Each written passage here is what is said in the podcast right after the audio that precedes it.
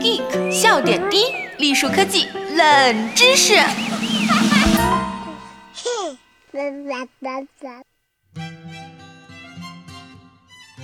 亲爱的小伙伴们，大家好，我是本期主播浅草菲菲。在最近热映的新海诚电影《你的名字》里，女主角三叶一家的女性成员都有着神奇的能力，在梦里同别人交换身体。但是醒过来之后呢，两个人的记忆都会无可挽回的变得模糊，这也就有了结尾两人成年，但却都忘记了彼此曾经有过的羁绊的桥段。为什么三叶和龙有那么多极其难忘的共同经历，但醒来就会渐渐忘得一干二净了呢？根据剧中的设定，龙和三叶交换身体期间发生的事，对他们来说宛如一个梦境，会随着醒来而渐渐模糊。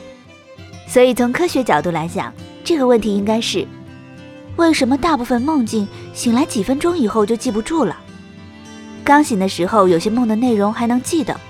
洗漱完了以后就全忘记了，但也有的梦就很清晰，可以记住很久。为什么呢？一做梦的时候，我们的大脑皮层没有去甲肾上腺素的参与，而去甲肾上腺素与人的长期记忆的形成有关。因为少了这个至关重要的成分，龙和三叶经历的再多，也只能作为工作记忆。当时清楚自己在干什么，但过后马上被清空。留位置给后来要做的事情。二，做梦的时候，人的大脑的状态本身就有些像人在思考的时候的状态。想想，如果我们不去故意把自己的思考过程复述，从而使其变成记忆的话，我们很快就把我是怎么思考这件事的过程给忘记了。做梦也类似。三，为什么有些梦能记住？如果梦给了我们很深刻的印象，比如很诡异。那么，我们大脑皮质额叶的 BA 四六区，差不多是背外侧前额叶就会参与进来，而 BA 四六已知最重要的功能是工作记忆，即短时记忆和维持注意力，所以有的梦也是可以记住的。那么，怎么才能记住一个梦呢？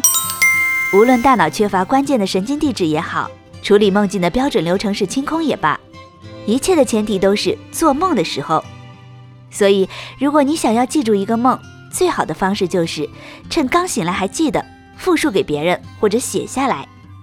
不过话说回来，龙和三叶如果能一清二楚地记住梦中的经历，这种回到过去改变历史的故事还怎么讲啊？所以归根结底还是，新海诚说了，他俩必须忘。